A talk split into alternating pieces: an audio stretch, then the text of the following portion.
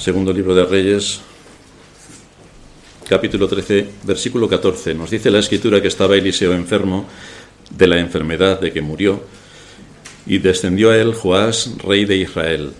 Y llorando delante de él dijo, Padre mío, Padre mío, carro de Israel, y su gente de a caballo. Y le dijo Eliseo, Toma un arco y unas saetas. Tomó él entonces un arco y unas saetas. Luego dijo Eliseo al rey de Israel, Pon tu mano sobre el arco. Y puso él su mano sobre el arco. Entonces puso Eliseo sus manos sobre las manos del rey. Pudiera parecer que la Iglesia debería tener como su fundamento las Sagradas Escrituras y ceñirse a ellas para cumplir la misión que Dios le ha establecido. Nada más lejos de la realidad. A tenor de lo que vemos y del mundo de la cristiandad que nos envuelve, parece que las escrituras se han esfumado por completo y vamos más a ver qué es lo que nos dicen las ondas del tiempo respecto a sus modas de acuerdo a la época en la que nos ha tocado vivir que a lo que la escritura realmente nos enseña, que es uniforme y es permanente a lo largo de todos los siglos y a lo largo de toda la historia. En nuestra secuencia histórica de hoy, en la que estamos analizando la vida de Eliseo, nos encontramos con bastantes paralelismos entre el que se llama pueblo de Dios, que en la época en la que Eliseo está narrando esto, estaba entregado por completo a la idolatría, fruto de haber desechado la palabra de Dios, y cuando se desecha la palabra de Dios y no se estudia con rigor y con precisión, pues absolutamente todo puede ocurrir. Y eso es lo que ocurrió en el pueblo de Israel. Un desastre colosal porque estaba entregado a la idolatría. Y esto es también, en cierta manera, no ya por la idolatría de los ídolos, sino a otro tipo de, de nivel, es también lo que ocurre en lo que hoy se llama cristiandad, que actúa exactamente perdiendo el norte, dejando la palabra de Dios completamente marginada y siendo llevada por las corrientes que en el mundo, en cada época, van de acá para allá. Vemos ahora que el rey Joás, nieto de Jehú, que vimos hace poco en uno de nuestros últimos sermones, se había desplazado hacia la casa de Eliseo porque le consideraba como aquel que le iba a proporcionar una seguridad bastante importante para su reino, para el reino de Israel. Recordamos que en estos momentos el reino de Israel estaba dividido después de la muerte de Jeroboam, quedaron las tribus de Judá y Benjamín por una parte y las otras diez tribus del norte por otra. Eliseo está en las diez tribus del norte, el rey que aquí se menciona es el de las diez tribus del norte, descendiente de Jeroboam, el apóstata rey de Israel, que llevó a toda Israel a la idolatría más absoluta. En esa situación nos encontramos. Al igual que con Eliseo, las convicciones fundadas en la palabra y en lo que deben ser las oraciones de los creyentes, deberían ser hoy, como lo ha sido a lo largo de todos los siglos, un signo distintivo. Eliseo siempre mantuvo un espíritu crítico con el poder civil, generalmente se enfrentó al poder civil porque los distintos reyes que se fueron sucediendo bajo su ministerio estaban sumidos por completo en la apostasía. Así que lo que hace únicamente Eliseo es volver a traer los principios fundamentales de la palabra de Dios en relación con la justicia. Fijaos que no le empieza a recitar los salmos, ni versiculitos de memoria, ni se llena de empalagamiento religioso, rosa si es posible, como ocurre en nuestros días. Eliseo es un hombre práctico, como todos los hombres que aparecen en las escrituras, y esto nos da bastante ejemplo de qué es, de cuál es la forma en la que nosotros nos deberíamos conducir en este mundo. Nos encontramos, por tanto, a un hombre que está defendiendo la fe desde una posición que afecta al Estado, esto es lo que está haciendo Eliseo. Y lo que nos encontramos en general es como él advierte de ciertos asuntos que ahora iremos considerando, pero también cómo el pueblo de Israel en aquella época estaba completamente engañado y ajeno por completo a la palabra de Dios. Pero no está descarriado el tema respecto a lo que hoy en nuestra época está ocurriendo. En la carta a los romanos que el apóstol Pablo indica en el capítulo primero, está hablando de en qué situación se encuentra el mundo en el que vivimos. Y nos dice que está atestado de todo tipo de males. La Iglesia cree que no, pero realmente es así. Y además añade el apóstol Pablo al final del capítulo, primero en el versículo 32, quienes habiendo entendido el juicio de Dios, que los que practican tales cosas son dignos de muerte, no solo las hacen, sino que también se complacen con los que las practican. Es decir, no, solamente estamos en el mundo lleno del mal por todos sitios, sino que también se aplaude el mal. El problema es que desde la Iglesia también se aplaude. Se es consentidor con todo lo que está ocurriendo a nuestro alrededor. Se es permisivo con todo lo que está ocurriendo. Porque claro, como la Escritura nos enseña a ser permisivos, pues se es permisivo en grado superlativo. Pero la Escritura no nos enseña a ser permisivos con el mal. Pues para la Iglesia sí. Puede ser permisivo con todo. Hasta tal punto que profana el nombre de Dios en su adoración y a partir de ahí cualquier cosa mala puede ocurrir, que es donde empezó el problema en Israel, profanando la adoración. Se profanó la adoración, todo vino en, todo vino en cadena.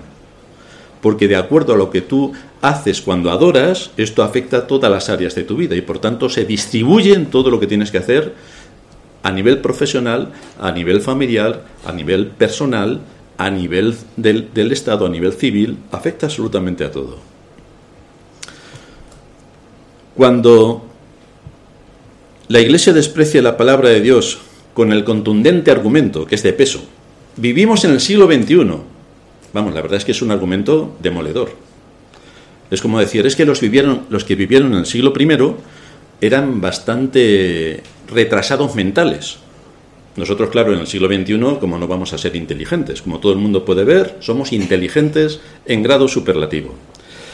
Y por lo tanto las enseñanzas que la escritura da en el siglo I no son aplicables a nosotros, porque es que en aquel tiempo estaban muy retrasados. Fijaos, no tenían el iPhone 24, tampoco tenían BMW Serie 18, ni tenían los caserones que tenemos hoy con electricidad, agua potable y todo lo demás. Entonces es que eran mentes obtusas.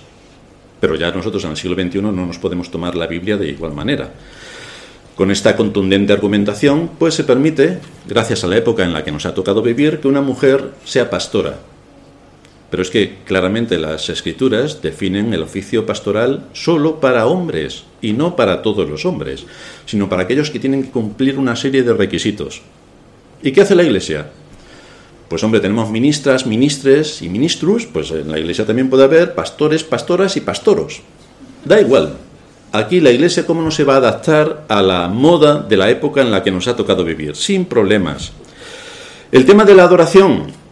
Hombre, la palabra adoración, que ya hemos repetido muchas veces, significa adorar, significa postrarse reverente y solemnemente. Eso es lo que significa adorar. ¿Qué hace la Iglesia? Pues hombre, donde esté el circo, los payasos y todo lo que la envuelve, pues aquí no lo vamos a pasar pipa. Pero esto es lo que enseña la, iglesia, la, escritura respecto a la adoración.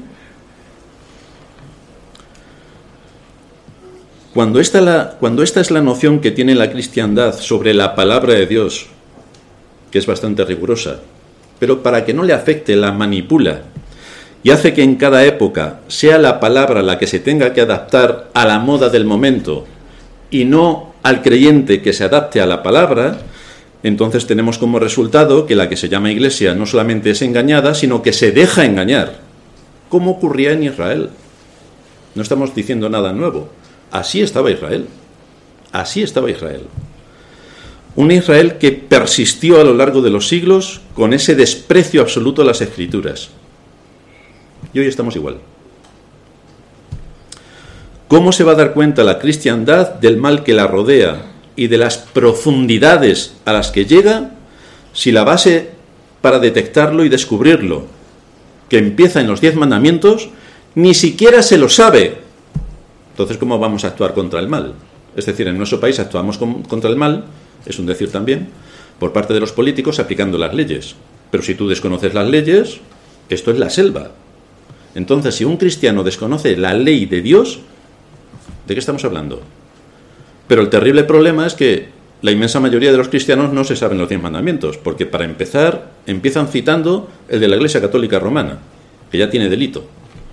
Pues sí, así estamos. Y si a algún cristiano le dices que te recite los diez mandamientos, ponte a orar primeramente, porque el 99% no se lo sabe. pero luego sí que vamos a obedecer a Dios. Pero ¿cómo vas a obedecer a Dios si no te, no te sabes la ley? No te sabes la ley. Conociendo al ser humano, que es un experto en llevar a cabo obras maestras, como podemos ver en, por ejemplo, las siete maravillas del mundo antiguo, que no han podido ser superadas, por cierto, a pesar de nuestra gran inteligencia, tampoco nos debe extrañar que sea un maestro en el arte del mal. Lo mismo que lo es en el arte del bien, lo es en el arte del mal, lo mismo. No sabemos el tiempo que vamos a estar en este mundo, pero sí sabemos cuál es nuestra responsabilidad mientras que estemos en este mundo. Es importante que no pasemos por alto nuestro deber. Es importante que reconozcamos la enseñanza de la Escritura, que cada día del Señor se nos predica para alimentar nuestra conciencia, para alentarnos en medio de la batalla, para darnos consuelo en medio de la aflicción. Es importante que no permitamos que la Escritura se amolde a nuestra época, sino que nosotros nos amoldemos a la Escritura. Es importante que supliquemos al Señor que nos dé discernimiento, valor y sabiduría para tratar los distintos temas que nos envuelven por todos sitios, porque necesitamos la asistencia divina para afrontar todo lo que nos pudiera sobrevenir. Y sobre todo, para que no seamos manipulados por el mal, que siempre suele coincidir con el poder civil, que tiene otros propósitos bastante distintos a lo que enseña la Escritura, que impone su criterio en todos los ámbitos de la vida humana porque esto es lo que ocurría en Israel. Fue el poder civil quien les arrastró a la idolatría y nadie se enfrentó a él, salvo los hombres de Dios, que en este caso es Eliseo. Y ocurre ahora también donde todos creen que viven en una democracia, pero en la realidad vivimos en una dictadura encubierta. Pero ¿quién se da cuenta de esto si cuando lleguemos a casa tenemos un super plato de patatas fritas con filete y comamos y bebamos que mañana moriremos? ¿A quién le importa lo demás? Y así seguimos pasando el tiempo. Nosotros tenemos como cristianos el alto deber de propagar el Evangelio. Propagar el Evangelio en medio de tanta oscuridad y no bajar la guardia. Desde luego no se espera que nos unamos al mal, se espera que presentemos batalla, la batalla de la justicia. Y no nos debemos dejar intimidar por el hecho de que se ha impuesto socialmente la tesis de que el cristianismo está anticuado, que esto es de gente del primer siglo, que estaban un poco retrasados mentales, pero nosotros en el siglo XXI ya cómo vamos a creer en Dios. ¿Cómo vamos a creer, y esto para los cristianos, cómo vamos a creer que Dios es creador viendo a los monos? Y la evolución que venimos del mono, como todo el mundo puede ver si se mira al espejo. Tenemos que despojar a Dios de su carácter creador y por supuesto tenemos que despojar a Dios de su carácter redentor, porque al final de cuentas todos somos buenos. Todos somos buenos. ¿Y el Señor qué hará al final? Con lo bueno que es Él. A todos les permitirá entrar al cielo. Esta es la cantaleta, aparte de las blasfemias que se hacen contra Dios en todos los ámbitos de la sociedad. Las escrituras se manipulan y dentro de la iglesia la manipulación también es soberbia, porque fuera de la iglesia no las manipulan, sencillamente las desprecian o las pisotean, pero es que dentro de la iglesia es donde se manipula la escritura y así se enseña a la gente, todo lo contrario a lo que la escritura con precisión anuncia. Por ejemplo, que la iglesia tiene que ser columna y baluarte de la verdad. La realidad, la iglesia es el mejor circo que hay en el mundo y gratis. Pero esto no concuerda con lo que enseña la escritura. Pero ¿a quién, enseña, ¿a quién le importa la escritura? Esto ocurre también por una falta de identidad. ¿Qué es la iglesia? ¿La iglesia sabe lo que es? ¿Tiene identidad como iglesia? Al igual que ocurre con los jóvenes de hoy, que se rapan el pelo al estilo de los vikingos, o se ponen tatuajes como los vikingos, o se cortan el pelo al estilo de los indios, sin ser vikingos, algunos son indios, pero no de raza, lo que muestran es que son mentes manipuladas cuya identidad ha sido anulada y por eso hacen lo que hacen, porque no tienen identidad. Y hoy como se rapan el pelo como los indios, pues lo hacen ellos también. Ahora si se si les diese por tener pelo de dos metros de largo, pues también lo harían porque es dependiendo de por dónde van las modas, así se suman a la moda, sea cual sea, por ilógica y ridícula que parezca. Así estamos. Pero esto es porque les falta identidad. Les falta identidad. Pero nosotros no podemos acabar con nuestra identidad corrompida como hace el mundo. La Iglesia tiene un papel importante definido por las Escrituras, tiene su identidad. Tenemos una identidad también como creyentes, precisa y definida, que nos debe identificar como cristianos que somos. Tenemos nuestra identidad. Esto se evidencia por nuestro vocabulario, cómo hablamos, qué frases construimos, qué palabras usamos. Se muestra por nuestra conducta, cómo nos dirigimos en todos los ámbitos de nuestra vida, cómo damos respuesta a situaciones de insolencia. Se muestra por nuestra adoración, cómo adoramos. ¿Adoramos a Dios en espíritu y en verdad o lo adoramos según la moda del tiempo que nos ha tocado vivir? Pero si hubiéramos vivido hace 200 años, entonces la adoración sería completamente distinta. ¿Y esto entonces cómo es? O sea que la palabra de Dios, que es permanente, cambia con el paso del tiempo. Y lo que ayer se adoraba de una manera, hoy se adora de forma completamente opuesta. Y la iglesia está tan tranquila. Esto sí que es grande.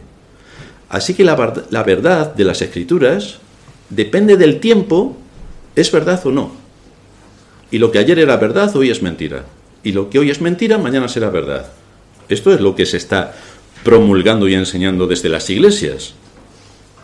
Desde luego, hay que enfrentarse a todo este tipo de situaciones y es esto lo que Eliseo pudo llevar a cabo.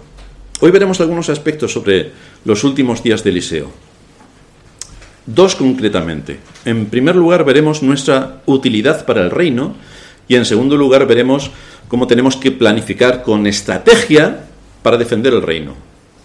Así que vamos a ver en primer lugar nuestra utilidad para el reino. Vamos a considerar la contestación de Eliseo a la visita del rey, de las lágrimas que derramó el rey y del reconocimiento que el rey de Israel le estaba dando a Eliseo. Esto choca completamente con lo que quería hacer sus, querían hacer sus antepasados, que era cortarle la cabeza a Eliseo. Parece que las cosas habían cambiado un poco en cuanto al reconocimiento. En contestación al lamento del rey, el profeta le dijo llorando por mi salida de este mundo, porque Eliseo estaba a punto de morir, llorando por mi salida de este mundo no podrás hacer nada de beneficio para tu pueblo. Lamentándote no serás de provecho para la nación. Pon a trabajar tu fe. Es decir, actúa según la enseñanza de las escrituras. Actúa. Sé valiente, toma la iniciativa, toma decisiones. No esperes a que las circunstancias te sobrepasen. Lidera, actúa. Este, desde luego, es el consejo que Pablo le dio a la iglesia de Corinto. Aparece en, el primer, en la primera carta a los Corintios, capítulo 16, versículo 13. Velad, estar, estad firmes en la fe, portaos varonilmente y esforzaos.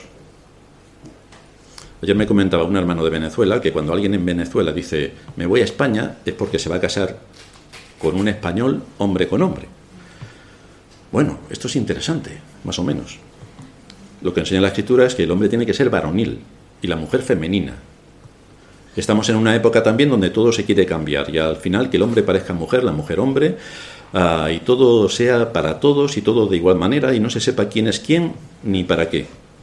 Eso también es una falta de identidad. El hombre tiene que ser hombre y así lo explicita la escritura, portaos varonilmente, y la mujer tiene que ser mujer y también la escritura lo habla en este sentido. Para el buenismo religioso de nuestros días, parece que este profeta tiene poca sensibilidad, porque llega el rey ante su cama y en vez de compadecerse de sí mismo, le da la vuelta a la situación y empieza a ocuparse de los graves problemas que afectan al reino. Esto sí que es sorprendente. Otra persona de nuestra época, si llega alguien a visitarle, pues le dice, me he tomado hoy 12 pastillas. Tres para la tensión, cuatro para el azúcar, dos para el corazón y dos más para que me dé fuerzas y una por si acaso de vitamina C, D y E. Y luego, esta noche he dormido fatal. Me he despertado siete veces. Luego tengo un dolor en el pie que no me deja ponerme de pie. El calor es insoportable. No sé qué voy a hacer con tanto calor. Claro que es junio. Y así no se puede vivir. Esto es lo que normalmente hubiera ocurrido. Es decir, alguien llega con una situación crítica y el otro le cuenta que su situación es más crítica todavía. Es un método genial para alentar al que viene a nosotros. Es decir, alguien viene con un problema y tú le cuentas el tuyo. Y entonces el otro ya se va tranquilamente porque ya tiene bastante con tu problema. Que encima, aparte del suyo, le has contado el tuyo. En fin, esto es lo que suele ocurrir. Pero Eliseo no hizo esto. Eliseo no le contó su vida, ni sus enfermedades, ni siquiera que se iba a morir pronto. No le cargó al rey con absolutamente nada de lo que a él le estaba afectando a nivel personal, sino que directamente se preocupó por el reino. ¿De qué estamos hablando? O sea, vienes a mí. ¿De qué estamos hablando? Pues vamos a hablar de lo que realmente importa. La preocupación de Eliseo era Dios y el impacto que su palabra tenía en el reino. Lo demás es irrelevante, incluida su propia muerte, es irrelevante. El que nosotros nos muramos es irrelevante. Lo importante es cómo el reino de Dios puede seguir funcionando en este mundo. Lo cual nos revela su carácter maduro, un hombre en su sitio, que sabe exactamente de qué tiene que hablar y cuáles son las prioridades. Desde luego, en nuestro caso, muchas veces nos quedamos inmóviles ante circunstancias adversas, lo que provoca es que cuando algo no sale como a nosotros nos gusta, porque claro, tiene que salir todo de acuerdo a lo que a mí me gusta, a lo que a mí me parece y como yo digo. Y si no sale, pues entonces ya dejamos de orar porque Dios no escucha mi oración. Bueno, quizá Dios no quiera hacer tu voluntad, que es distinto, no que no escuche tu oración, sino que tú tienes tu voluntad y Dios tiene la suya. Lo mismo te deberías adaptar a la voluntad de Dios y no pedirle a Dios que se adapte a la tuya. Quizá es un buen Em, baño de humildad el que se necesita. Pero cuando estamos en situaciones difíciles, lo, que tenemos que ver es cuál es el fruto que yo puedo estar dando dentro de situaciones difíciles. Es una obra extraordinaria del maligno por la que nos engaña y luego nos azota para que nos sintamos que Dios no nos oye, que la palabra no me alimenta y toda la retaila de cosas que sabéis que funcionan dentro de nuestra mente cuando las cosas no salen como a nosotros nos gustaría que salieran. A esto le sumamos que en esos momentos no hacemos uso de los medios de gracia, es decir, ni oramos, ¿para qué? Ni leemos la Biblia, a quien le importa. Decimos que Dios es nuestro Padre, pero vivimos como si no lo fuera, con lo cual el desajuste que hay en nuestra mente y en nuestra condición espiritual es espantoso. Momento que aprovecha Satanás para darnos, azotarnos y liquidarnos por todos los ámbitos que pueda. Así que si esto lo hacemos, la realidad es que no podemos caer más bajo. Sí es cierto que luchamos por las cosas de este mundo, lo cual es completamente lícito. Pero parece que las cosas de la eternidad no nos motivan lo suficiente como para dedicarles tiempo y la atención que requieren. No. Si es algo de este mundo, aunque nos haya salido mal, luchamos para que salga bien, vemos cómo enfocarlo de otra manera y estamos ahí desesperados, noches sin dormir, si hace falta, por las cosas de este mundo. Las cosas de la eternidad, no tengo tiempo. No tengo tiempo. Y como no tengo tiempo, pues ahí se quedaron. El asunto es que corremos el alto riesgo de involucrarnos en la dinámica mundana hasta el punto de que nos lleve a olvidarnos del propósito principal de nuestra existencia. Porque tú como creyente, ¿quién eres? ¿Quién eres? Tienes un padre, que es Dios. Entonces, ¿qué se espera de los hijos respecto a su padre? Que tienen mandatos específicos. ¿Qué esperamos hacer delante de nuestro padre? Pues en todo este entorno se está moviendo Eliseo, y son palabras que está poniendo también en la mente del rey. Es decir, tú vienes a pedirme consejo. Yo no te voy a contar la situación en la que me encuentro. Pero prepárate porque te voy a dar consejo. Prepárate. Fijaos por otra parte que Eliseo no se puso a recitar el Salmo 119, que todavía estaría recitándolo si se pone a hacerlo en, los versos pares y de forma simétrica. Tampoco se le encendió el teléfono. No llegó el rey, y el teléfono le llamaron y empezó a decir, hola, buenos días. Perdona, rey, que voy a atender el teléfono. Tampoco lo hizo no usó las palabras religiosas que en nuestra época se usan hasta el abuso más insoportable, que rápidamente están los versiculitos corriendo para esto o para lo otro. Tampoco lo hizo. Eliseo era un hombre práctico, como cualquier creyente debe ser, y le instó al rey para que reuniera a sus tropas y liderara el ejército para la batalla vaya con Eliseo, pero resulta que quiere mandar a las tropas a la batalla. Esto quiere decir que va a haber muerte. A alguno le van a cortar la cabeza. Sí, sí, de eso está hablando, de eso está hablando. Lo que Eliseo le está transmitiendo al rey es que, aunque yo me marche de este mundo, el Señor todavía vive y no abandonará a aquellos que ponen en Él su confianza. No los abandonará. Pero Dios no va a obrar ningún milagro por ti cuando tú puedes hacerlo. Tú puedes hacerlo. Así que esfuérzate, esfuérzate, reúne a tus tropas, lidera el ejército, ve a la batalla y lucha contra todos los enemigos que contra Israel y contra la fe le están acechando. Así que de esta manera Joás fue informado de que él era el instrumento para liberar a Israel por medio de sus propios esfuerzos militares. Esto se lo está diciendo un profeta. Oye, hombre, como alguien cristiano le va a decir a otro que prepare a sus ejércitos para la batalla. No, porque somos buenistas. Hombre, no. Nosotros vamos a la guerra tirando eh, amapolas y claveles. Luego las balas que vengan de frente, eso ya es otra historia. Pero nosotros tenemos que ser buenistas, pero esto no es lo que encontramos en las escrituras. Dependiendo de la situación y la circunstancia, tenemos que actuar frente a la situación que se pone delante de nosotros. El asunto en, en, resumen de esta situación es que no hay ninguna diferencia en cómo Dios bendijo y alentó a nuestros hermanos del pasado respecto a nosotros. Ninguno ninguno de ellos quedó sin ser amparado por Dios. Todos los que suplicaron a Dios su ayuda y su guía y su dirección fueron atendidos. Por eso vemos las palabras del Señor respecto al esfuerzo en el Salmo 18.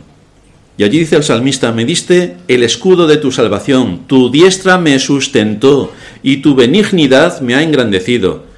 Ensanchaste mis pasos debajo de mí y mis pies no han resbalado. Perseguí a mis enemigos y los alcancé y no volví hasta acabar con ellos. Los herí de modo que no se levantasen. Cayeron debajo de mis pies, pues me ceñiste de fuerzas para la pelea. Vamos, esto no es una batalla en toda regla, ya me contaréis qué es. Pero dependiendo de las circunstancias y de la situación, a veces hay que actuar con energía, porque si no el enemigo te gana la batalla. Y enemigos del alma tenemos muchos. No estamos en la misma situación física, pero sí espiritual. Tenemos muchos enemigos a, los que combatir en el mundo en el que vivimos. Pero lo que no podemos hacer es unirnos a ellos. Si la adoración tiene que ser de una determinada manera, no podemos adoptar las maneras del mundo y unirnos al mundo para que quien llegue a la iglesia vea clarísimamente que estar en una iglesia o estar en el circo es exactamente lo mismo, porque es todo payasadas y tontunas. Tenemos que tener mucho cuidado en no irnos a los extremos también en cuanto a lo que esperamos que Dios haga y lo que nosotros debemos hacer. Porque podemos caer en la tentación de hacer todo por nuestra cuenta, sin tener en, sin tener en nuestra mente las palabras del Señor cuando dicen, separados de mí nada podéis hacer. Eso lo tenemos que tener en cuenta. O tampoco irnos al otro extremo, que es dejar todo en las manos de Dios sin que nosotros hagamos nada, porque todo lo tiene que hacer Dios. Pero esto es de una irresponsabilidad superlativa. Y curiosamente es la más practicada por los cristianos. Pero en los dos extremos caeríamos en el error si lo practicásemos. Por eso dice el Salmo 127, si Jehová no edifica la casa, en vano trabajan los que la edifican. Y si Jehová no guarda la ciudad, en vano vela la guardia. El texto nos está diciendo, si Jehová no es el motivo de tu vida, tus esfuerzos serán inútiles. Y a la vez también nos dice, para ser bendecido tienes que esforzarte. Eso es lo que está diciendo. El Señor no va a hacer las cosas por ti, pero si pones en Él tu confianza, si eres responsable con los recursos, con los recursos que Él te da y llevas a cabo tu deber, en ese contexto Él bendice tu trabajo y te prospera. En ese contexto dependencia mutua de Cristo y responsabilidad en lo que Él pone delante de ti para que lo hagas. En ese contexto Dios te bendice. Desde luego hay cosas que únicamente puede hacer Dios. La salvación. Ya sabemos que para la cristiandad se salva cada uno. Según la escritura es Dios quien salva, el único. Y esto es algo que solamente Él hace. Pero una vez que nos ha salvado, hay cosas que tenemos que hacer nosotros, y es andar en el camino de santidad sin la cual, dice la Escritura, nadie verá al Señor. Así que Dios lleva a cabo la obra por medio de su Espíritu, regenerándonos, nos trae a la vida y a partir de que nos ha traído a la vida, tenemos el camino por delante para andar, para esforzarnos y para ser responsable con todo lo que Él nos ha dado. Si tenemos que aprender a conocer a Dios, Esto no podemos esperar que nos llegue por ciencia infusa.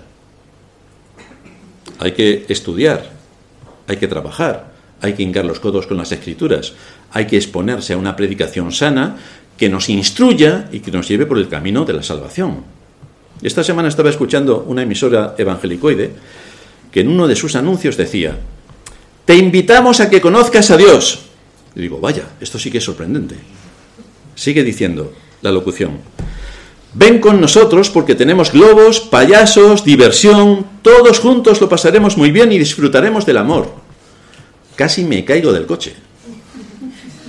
O sea, te invitamos a que conozcas a Dios y lo vas a conocer en medio de globos, payasos y diversión. Es, ¿quieres ser cirujano? Pues ven al curso rápido que tenemos para ser cirujano. Tenemos globos, payasos y diversión. En un año te has sacado el título.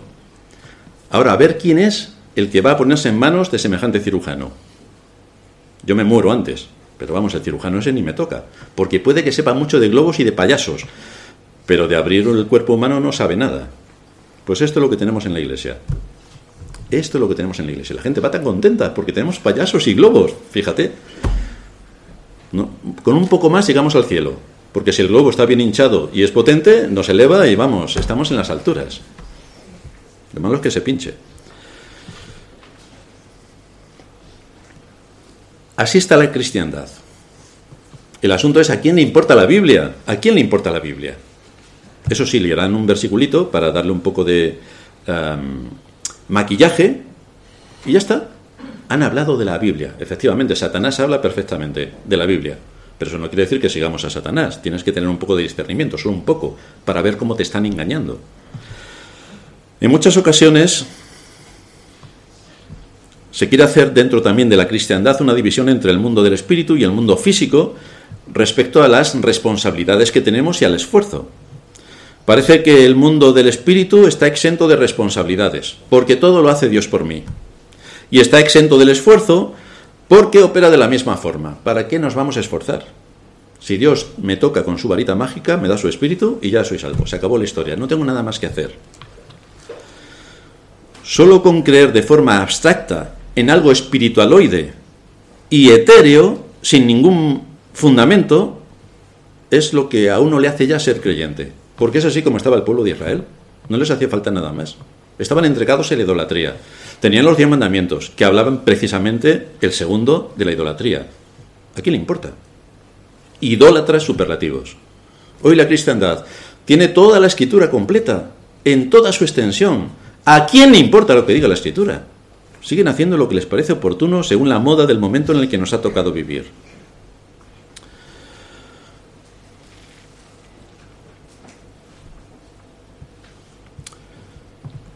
Desde luego, el apóstol Pablo y con él los profetas no estaban muy en sintonía con esta situación. Pablo dice en Filipenses 4:8, por lo demás, hermanos, todo lo que es verdadero, todo lo que es verdadero, para que tú sepas si es verdadero, tienes que saber lo que es falso dirígete a las escrituras. Si allí rápidamente vas a ver en qué situación está. ¿Por qué creéis que la Iglesia Católica durante siglos no quiso, prohibió que las escrituras estuviesen al alcance del pueblo? ¿Por qué creéis que lo hizo? Pues hombre, solamente tienes que ver sus iglesias llenas de ídolos. Es que en cuanto uno empieza a leer la escritura y lees el segundo mandamiento y ves lo que hay en la Iglesia Católica, si no eres muy tonto, llegas a una conclusión bastante rápida. Entonces les desmontas todo su, toda su estructura. Por lo tanto, para la, Biblia tiene que estar prohibida. Hoy no está prohibida, pero la cristiandad la lee, pues no. Pues entonces estamos igual. Estamos igual que cuando estaba prohibida. La escritura, la palabra de Dios, la Biblia, en los estantes de las casas, sirve para amontonar polvo. O se usa con eh, asuntos sumamente religiosos y empalagosos en grado superlativo que no dicen absolutamente nada. Pero eso sí, quedan muy bien, pero no tienen fundamento. Por lo demás, hermanos, todo lo que es verdadero, todo lo honesto, todo lo justo, todo lo puro, todo lo amable, todo lo que es de buen nombre, si hay virtud alguna, si algo digno de alabanza, en esto pensad, centrad vuestras mentes en aquello que nos nutre la escritura, pero hay que estudiarla. Esta es una de las piezas clave de la predicación del Evangelio. traer a nuestra memoria lo que Cristo ha hecho por nosotros, y ya que Cristo ha hecho eso por nosotros, ¿qué es lo que nosotros hacemos en aportación a su reino en este mundo? ¿Cuáles son nuestras responsabilidades que tenemos que aportar a su reino? Está claro que debemos ser útiles a su reino, y lo somos cuando trabajamos con rigor, con amor, con integridad y con alegría. Y desde luego, asumiendo para nosotros la promesa que nuestro trabajo en el Señor no es en vano. Todo lo que hagamos para el Señor no es en vano. Incluso dar un vaso de agua no es en vano. Por lo tanto, hay una pregunta importante que sale de este punto.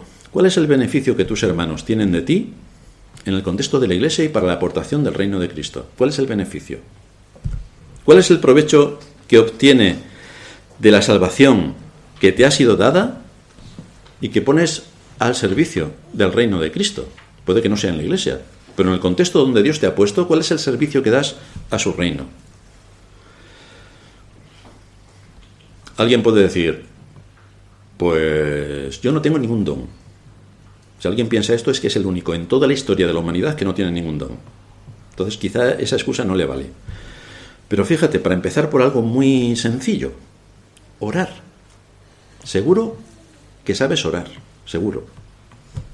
Empieza por algo que puedes hacer como es la oración. Ora por tu iglesia. Ora para que la palabra predicada afecte a cada uno de los que aquí nos congregamos. Ora. Ora por esto. Ora para que el trabajo que se está realizando para evangelizar a través de las redes sea usado por el Señor para llevar la luz y la verdad de su palabra a las mentes que están en tinieblas. Ora por la evangelización que se está llevando a cabo a través de las redes.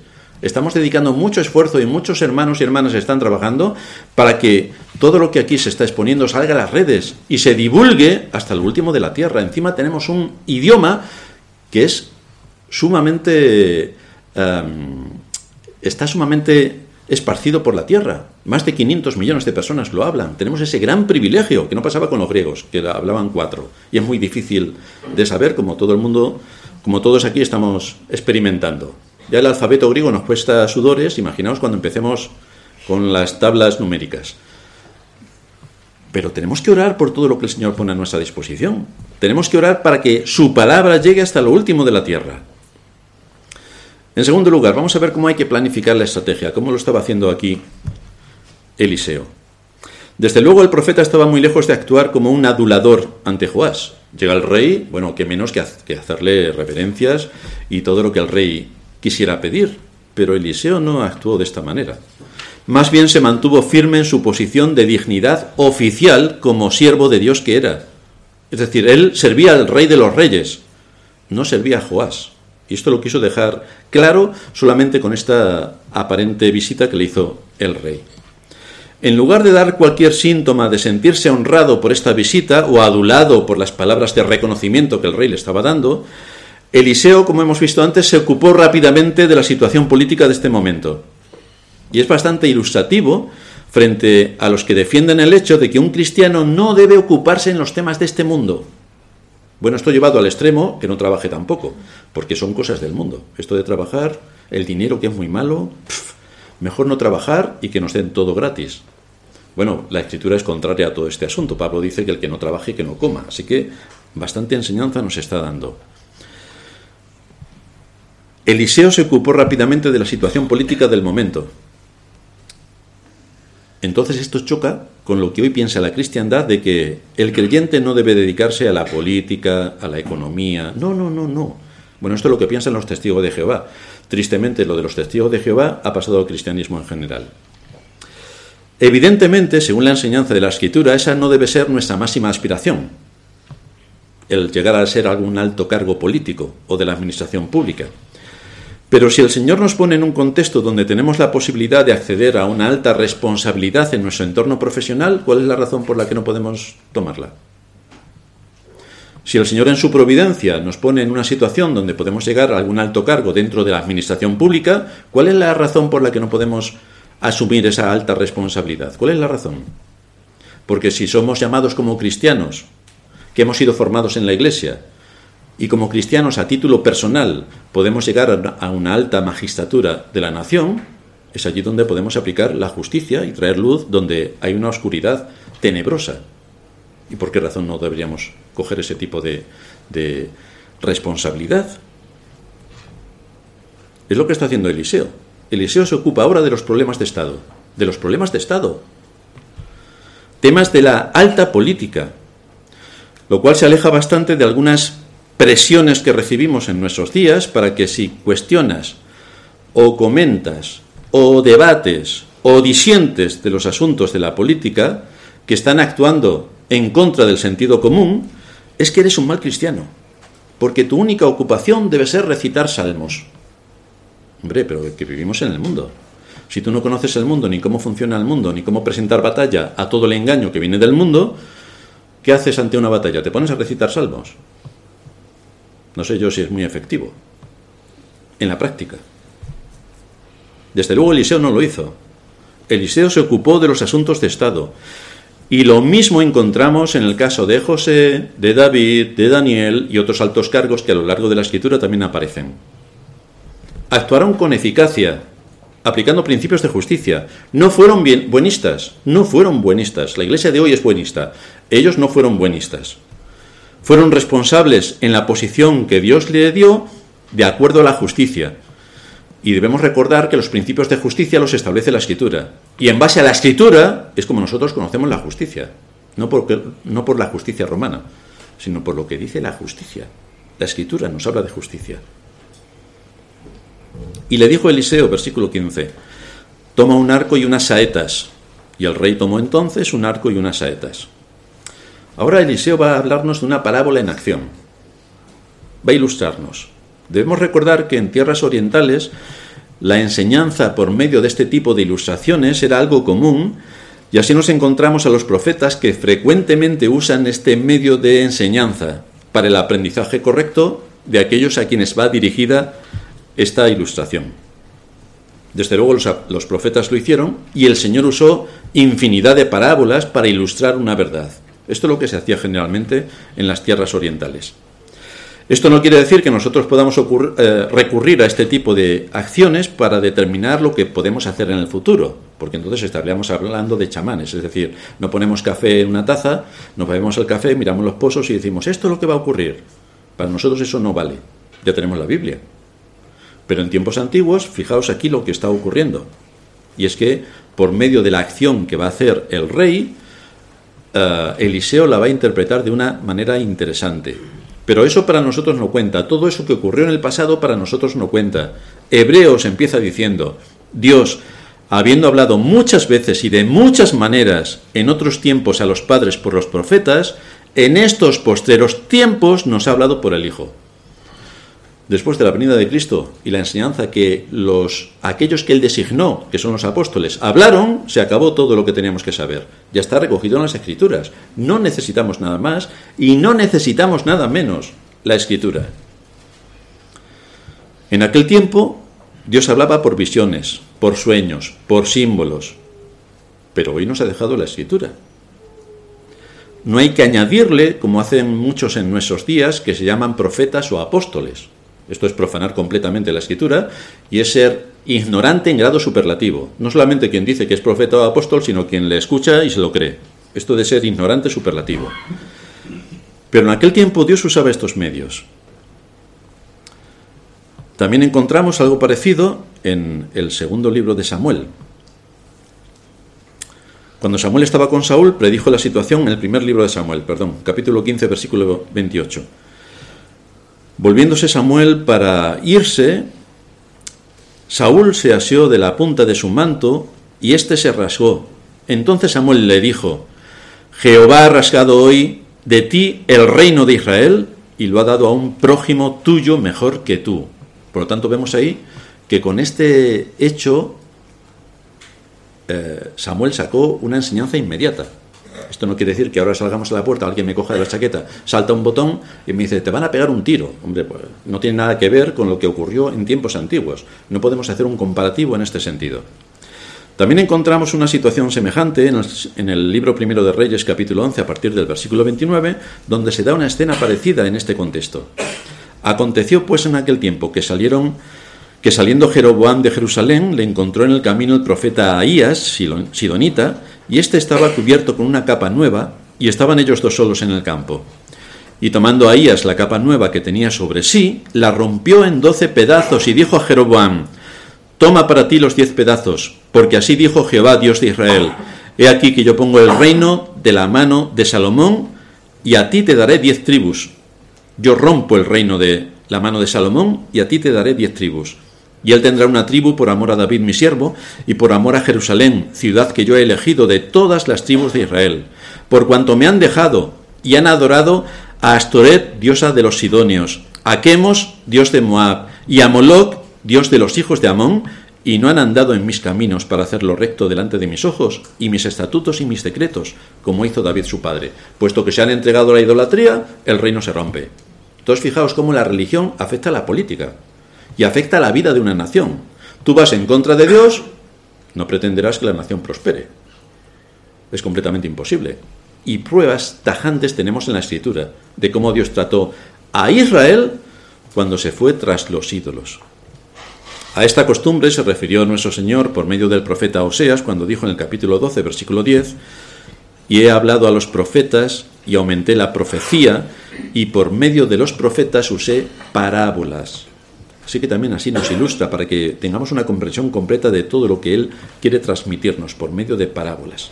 De manera que cuando Eliseo le dijo a Joás, toma un arco y unas flechas, estaba haciendo uso de este tipo de símil que era tan normal en aquel tiempo. Luego dijo Eliseo al rey de Israel, pon tu mano sobre el arco, y puso él su mano sobre el arco. Entonces puso Eliseo sus manos sobre las manos del rey. Y aquí debemos, y aquí vemos de nuevo la autoridad e influencia de Eliseo, porque Joás en ningún momento se puso a cuestionar por qué Eliseo le decía que cogiese un arco o las flechas y que las pusiese así o de otra manera. No se puso a cuestionar. No, se puso a rebatir, no se puso a dudar. Simplemente Eliseo le dijo lo que tenía que hacer y Joás, el rey, lo hizo directamente. Esto choca un poco con lo que ocurre muchas veces en muchas iglesias. Que la palabra de Dios enseña una cosa y luego cada uno va por donde le parece oportuno. Pero Joás no lo hizo. Después, Eliseo, poniendo sus manos sobre las del rey, quiso mostrar su misma identidad, quiso transmitir que estaba de acuerdo con todo lo que a partir de ese momento iba a ocurrir y que el rey debía emprender una acción inmediata con su ejército, cumpliendo así la voluntad de Dios. Y esto es un aviso para todos porque de una manera u otra estamos expuestos a situaciones difíciles como lo estaba el pueblo de Israel en este momento. No sé si alguien se ha dado cuenta, pero si estudia un poco la historia, siempre ha habido guerras, siempre, a lo largo de toda la historia y más recientes las nuestras, la guerra de los 30 años, la guerra de los 100 años, la Primera Guerra Mundial, la Segunda Guerra Mundial. Siempre ha habido guerras. El problema de nuestra época es que no ha sufrido ningún conflicto y se piensa que todo es paz y prosperidad. Y estamos tan a gusto y tan contentos que no nos podemos imaginar otro tipo de escenario. Pero la realidad no es esa a lo que se exponía Israel por su conducta idólatra era una guerra. Era una guerra. No creo que haya nada peor que una guerra. Y es sobre este asunto que Eliseo le está hablando al rey. Fijaos que no ora para que no haya guerra. No está orando para que no haya guerras. Sino que más bien le da un mandato a Joás para que actúe con contundencia en medio de la guerra. Así que fijaos qué cosa más curiosa del mundo cristianoide en el que vivimos en nuestra época, donde todo lo que sea mm, todo lo que se salga fuera de lo políticamente correcto y del buenismo y de las frases empalagosas religiosas, todo ya se ve muy mal. Pero esto no es lo que enseña la escritura. Hay que ser contundente cuando hay que ser contundente. El discernimiento, en todo caso, nos es sumamente útil. Dice el Señor en el libro segundo de Crónicas, no temáis ni os amedrentéis delante de esta multitud tan grande, porque no es vuestra la guerra, sino de Dios. Así que Israel tenía que tomar decisiones importantes. Fijaos que Dios nos dice, nos alienta, no tengas miedo a lo que hay que enfrentarse, no tengas miedo. Vivimos en un entorno completamente hostil al Evangelio. No tengas miedo por defender el Evangelio. No tengas miedo. Yo pelearé por ti, dice el Señor. Pero cuidado, que eso no significa que nosotros nos vayamos a descansar y cuando volvamos ya está la guerra ganada. No, no, no, no. Tenemos que presentar batalla en todos los ámbitos donde el nombre de Dios es denostado, en todos los ámbitos donde el nombre de Dios es despreciado. Desde luego si escuchamos blasfemias contra el nombre de Dios, tenemos que luchar para que eso no se vuelva a repetir. En todos los aspectos donde el nombre de Dios pueda ser quitado de su lugar, nosotros tenemos la responsabilidad de defenderlo. El Salmo 18 nos muestra cómo Dios bendice y alienta a su pueblo. En el versículo 32, Dios es el que me ciñe de poder y quien hace perfecto mi camino, quien hace mis pies como las ciervas y me hace estar firme sobre mis alturas, quien adiestra mis manos para la batalla, para entensar, entensar con mis brazos el arco de bronce. Me diste asimismo el escudo de tu salvación, tu diestra me sustentó. Está preparándose para la batalla. Pero en sentido espiritual nosotros estamos en la misma situación. Este era el sentir de Eliseo. El rey no podía quedarse paralizado porque Eliseo estuviera a punto de partir de este mundo, sino que Eliseo le da una guía para que asumiese su responsabilidad y de la misma manera en el sentido espiritual nos da una guía para asumir nuestra responsabilidad en este mundo. ¿Cómo tenemos que combatir el mal en este mundo? Especialmente la perversión de la doctrina y de las escrituras que tanto daño hace a la iglesia y a los que se llaman creyentes, que muchos de ellos ni lo son, porque les están engañando con las doctrinas. Así que tenemos un amplio ámbito donde desarrollar nuestra actividad. ¿Y a qué conclusión nos lleva esto? Cuatro conclusiones especiales. Por si alguien no se ha enterado, esto ya lo he dicho en otras ocasiones, pero los oídos a veces se cierran, por si alguien no se ha enterado, vivimos en un mundo caído, en un mundo caído lo cual implica que aquellos que son verdaderos creyentes siempre tendrán que librar una batalla tras otra, una batalla tras otra. Los verdaderos creyentes nunca van a estar exentos de presentar batalla. Batallas contra el desprecio de la palabra, contra la extraordinaria ignorancia del mundo que se llama creyente, contra la perversión que se hace de las escrituras, contra la moda social que quiere imponerse dentro de la Iglesia y en la vida de los creyentes, contra la falsa religión que al igual que ocurría en Israel y no se daban cuenta, es la que hoy asume la cristiandad y no se dan cuenta. Pues tenemos que hacer las preguntas importantes, oportunas y necesarias para despertar las conciencias de aquellos que están entregados a la ignorancia o siguiendo la, la rutina de lo que en las iglesias falsas, que son la mayoría, les están contando, porque todo es mentira. Pero también tenemos batallas contra nuestro propio corazón, que se muestra incrédulo hacia las promesas de Dios, cuando nos dice que siempre estará con nosotros, que no nos abandonará ni nos dejará, que estará a nuestro lado. Quizá en medio de circunstancias difíciles podemos pensar que Dios nos ha abandonado. No es cierto, no es cierto. No dejes que Satanás te ataque de esta manera, porque es una idea completamente falsa, que intenta introducir en tu conciencia para hacerte dudar del amor de Dios y de la misericordia de Dios y de todo lo que es Dios y todo lo que ha hecho por ti. No permitas que te azote con esto. Lo único que Satanás persigue es que dudes de Dios. Es exactamente así como tentó a Eva. Con que Dios ha dicho, pues así te tienda también. ¿Cómo puedes ser hijo de Dios y te han despedido del trabajo? Claro, es que a los hijos de Dios nadie los despide del trabajo, como todo el mundo sabe. Vamos en un avión, el avión se estrella.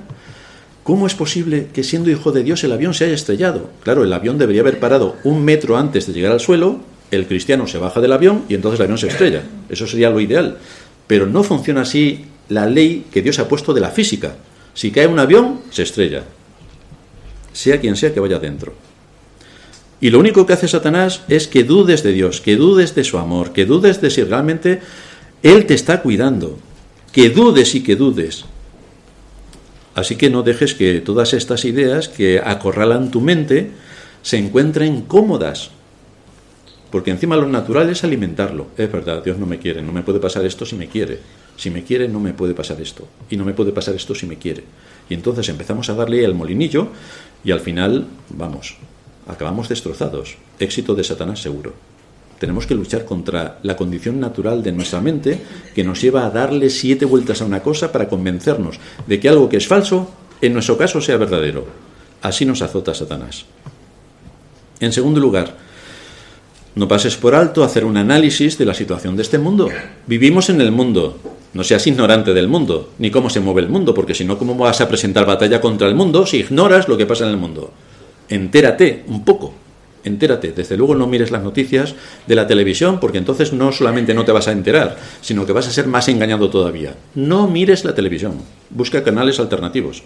No mires la televisión, solamente para escuchar música de Bach y que sea auténtica, pero se acabó. Nada más. Busca canales alternativos que te den información sobre las cosas que ocurren en este mundo y que son bastante, bastante tristes. Si ignoras la realidad del ataque contundente que sufre el Evangelio y que por esta causa el engaño al que nos tiene sometidos el poder civil es ampliamente creído, entonces no podrás luchar para defender los principios de justicia que se establecen en las Escrituras, sino que habrás desistido de tu deber de defender la justicia y te entregarás en manos del mal. Porque todo el mundo piensa así. Bueno, pues es que lo que todo el mundo piensa no es lo que nosotros como cristianos pensamos. Generalmente y a lo largo de toda la historia hemos pensado lo contrario, los cristianos. De hecho, a nosotros específicamente se nos llama protestantes, a que no sabéis por qué. Porque protestamos, porque los protestantes se levantaron protestando contra el poder civil. Entonces protestamos. De manera que esas son nuestras señas de identidad. Protestamos. Si la Iglesia ha, desistido de su papel de moldear las conciencias de acuerdo a la palabra de Dios, entonces tendremos generaciones que no se sujetarán a la ley de Dios, de manera que la corrupción invadirá todos los estamentos sociales y el Evangelio pagará las consecuencias. Todo porque en la adoración no se ha predicado la palabra de Dios, ni se adora a Dios en espíritu y en verdad. A partir de aquí, la nación está destruida. ¿Qué es lo que pasó en Israel? No estamos inventando nada. ¿Qué es lo que pasó en Israel? Por eso el apóstol Pablo dice, cuando tenemos que hacer frente a todo lo que nos envuelve, no me avergüenzo del Evangelio. No me avergüenzo del Evangelio. Esto no quiere decir que vayamos con, con los 17 versículos que nos sabemos de memoria para recitárselos a los impíos, porque esto es echar perlas a los cerdos. No. Tenemos que luchar bajo principios de justicia. No me avergüenzo del Evangelio porque es poder de Dios para salvación a todo aquel que cree, al judío primeramente y también al griego. Porque en el Evangelio la justicia de Dios se revela por fe y para fe. Así que estos son nuestros estandartes. Como está escrito, termina diciendo Pablo, mas el justo por la fe vivirá. Y esto ya lo encajaremos dentro de las doctrinas de la gracia, que son la columna fundamental de lo que debe creer una iglesia. Así que tenemos que tener cuidado cuando hacemos un análisis de este mundo y de los asuntos políticos o científicos o religiosos, donde el engaño y la mentira domina todas las esferas. Así que ojo, sea Dios veraz y todo hombre mentiroso. El análisis por tu parte tiene que ser riguroso en todos los ámbitos. Y en cuarto y último lugar, en medio de todas estas situaciones, no olvides lo más importante, Cristo. Cristo vino a morir por los impíos. Cuando aún éramos sus enemigos, Cristo murió por nosotros, cuando éramos sus enemigos. Por lo tanto, tenemos ahí un gran privilegio que nos ha sido dado en Cristo. La segunda persona de la Trinidad se encarnó. Nos dice Juan que en él estaba la vida y la vida era la luz de los hombres. Es su espíritu el autor de las escrituras y nos ha dejado todo aquí para que sepamos cuál es nuestro papel en este mundo. Si tenemos que transmitir la luz, evidentemente tenemos que estar en contextos donde la luz pueda ser transmitida. La luz no se pone debajo de la cama, dice el Señor. No, se pone en lo más alto para que alumbre. Y así, ¿qué es lo que tenemos que hacer nosotros? Si el Señor nos da una oportunidad en su providencia de ocupar cargos directivos o cargos en la alta magistratura del Estado, ¿cómo no vamos a aceptar todas estas cosas para llevar luz donde hay corrupción? No vamos a durar mucho, eso también. Pero mientras que estemos, tenemos que cumplir con nuestro papel, con nuestro propósito, con nuestra misión de defender el nombre de Dios y su palabra.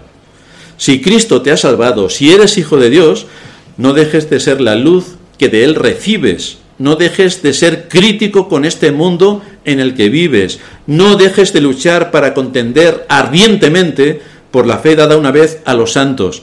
Y no dejes de orar. No dejes de orar.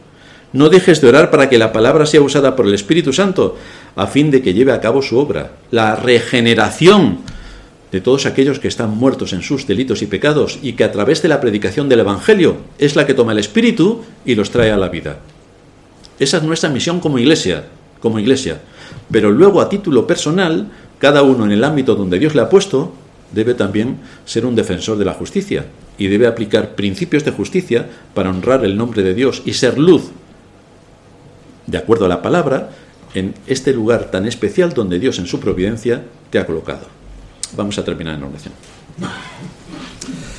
Padre nuestro que estás en los cielos, te damos gracias por darnos una ilustración sobre la vida de Eliseo ahora que está en estos últimos momentos de su vida y mostrar también cuál es su alta preocupación, no por sí mismo, por su salud, por la situación en la que se encuentra, sino su preocupación es por tu reino, por cómo hacer que la palabra siga prosperando, por cómo alcanzar a la siguiente generación, cómo instruir a hombres para que mantengan firme el estandarte de la verdad y cómo vemos en su ejemplo y en su vida un hombre maduro que se preocupa de los asuntos realmente importantes, sin atender a la situación personal en la que él se puede encontrar.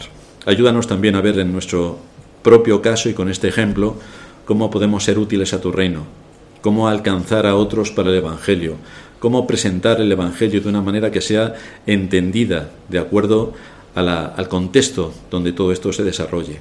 Ayúdanos a tener un espíritu de discernimiento para que no echemos las perlas a los cerdos, para que no profanemos tu palabra, para que no la usemos en contextos donde sabemos que va a ser atacada sin piedad. Ayúdanos a tener discernimiento en todo esto. En Cristo Jesús, nuestro Señor, te lo suplicamos. Amén.